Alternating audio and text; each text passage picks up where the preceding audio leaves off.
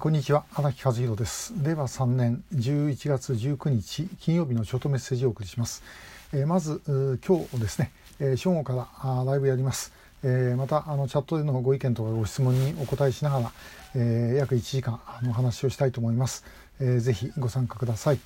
えー、それから、まあ、あの昨日もちょっと申し上げましたがあ12月10日の予備役ブルーリボンの会のシンポジウム、えー、ですね。あのぜひこれも東京近辺の方ご参加ください、えー、今回はちょっとライブは無理だと思います。で、えー、なおかつ事前に全部受付、え、しないとですね防衛省の中でやるもので、え、入れません、えー、ぜひあのお早めにお申し込みをいただきますようにお願いいたします。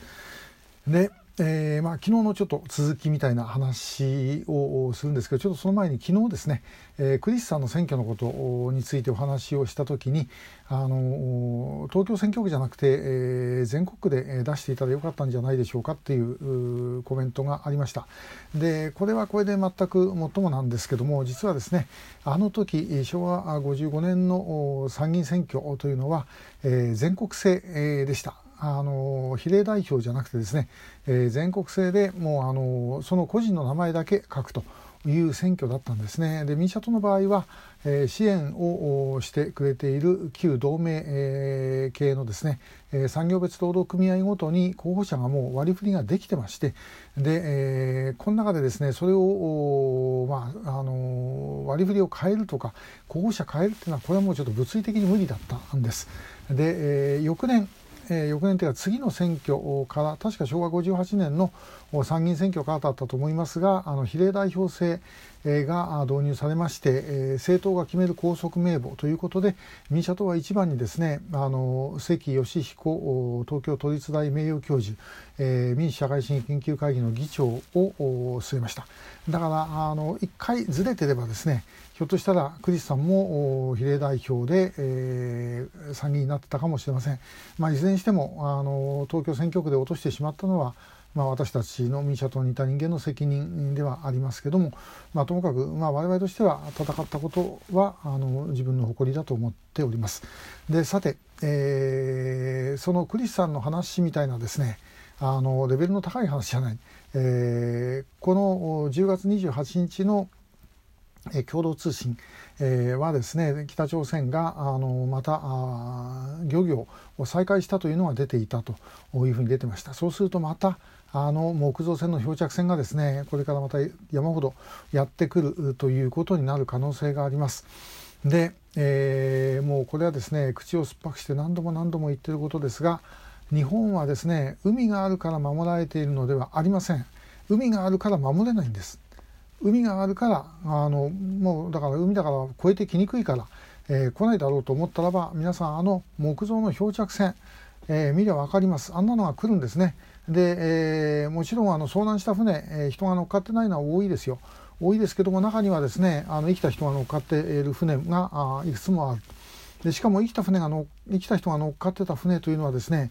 えー、漂着して、えー、それから人が降りてでどっかの近くの家へ行ってで、えー、やっと分かるということです。だからもう日本に上陸するのは簡単だということですね。で、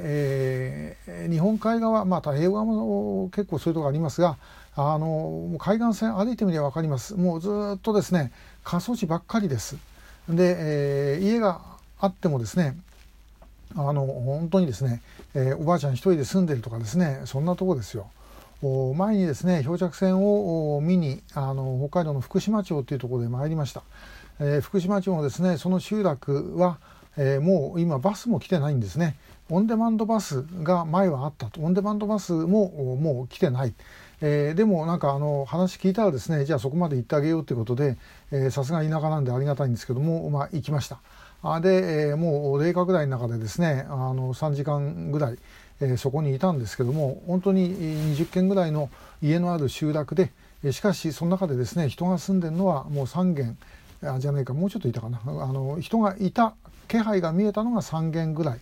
えー、住んでるのはあの56軒だというふうに聞いてます。あのあとはもう、まあ、住んでてもですねもうおばあちゃん一人で、えー、病院に入院してるとかですねそんなところがあまあ多いんだそうでもしこんなところにですねあの人が乗っかった船上陸してきたらばもう全く何もう何もできないですよね。えー、家の中に食べるものでも残ってりゃですねそれみんな食われちゃうし、えー、そのおばあちゃん人質にされたらですねもう全く手出しができない、えー、福島町でですね交番派出所2つしか確かありませんで、え、そこからですねお巡りさんがあのパトカーで例えばやってきたとしたってピストルしか持ってないわけですね。でえーまあ、敵意がないあの本当に遭難した人っていうことだったらまだいいんですけどももしある程度敵意を持ってたらですね、え、もう簡単です、えー、んなもん全く太刀打ちができないということになるということです。で、えー、前の冬は、まあ、全然船来ませんでした。まあ、これはコロナでですねあの海に入るとコロナがうつるっていう話で来なかったということこれ前言った通りです、えー、ですけどももう船が出られるということであればもういろんな経済的に厳しいですからもう出ちゃう可能性はあります、えー、現金収入なんとか得たいとかですねそういうことで、えー、出るということになれば当然ですねまた、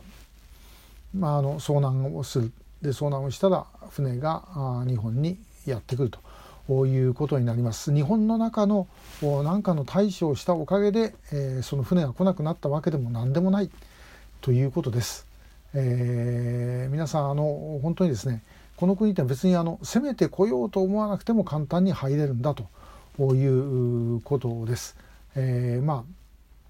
あのよく言われるのは北朝鮮の工作員にとってですね、え、日本に侵入するっていうのはあもう本当にあの飯食って、えーね、トイレ行くのと同じぐらい簡単だとえいうようなことがまあ言われてます。え、実際そういうことです。あの本当にですね予備役ブルーリボンの会であの上陸浸透のシミュレーションもやったことありますけども、まああのあの時に、えー、荒谷隆元特殊作戦軍長がですねあのコメントで言ってました。あのいやあんなもん別にコンバットダイバー使う必要ない誰だってできますよということで本当に確かにやってみるとそうなんです。えー、我々そういう国で暮らしてるんだということですからそんな時にですねあの専守防衛なんてこんなもんですねできるわけないですよ。ねえー、それをできると言ってごまかしてきたのが残念ながらこの国の政治です。えー、それを変えなければどうしようもありません。え、こんなもん憲法変えるとかなどは関係なくできることです。え、そこはですねあのもう一回我々見直してみる必要があるのではないだろうかというふうに思っている次第です、えー、今日は海岸線の守りのことについてお話をいたしました。今日もありがとうございました、えー、後ほどライブぜひご参加ください。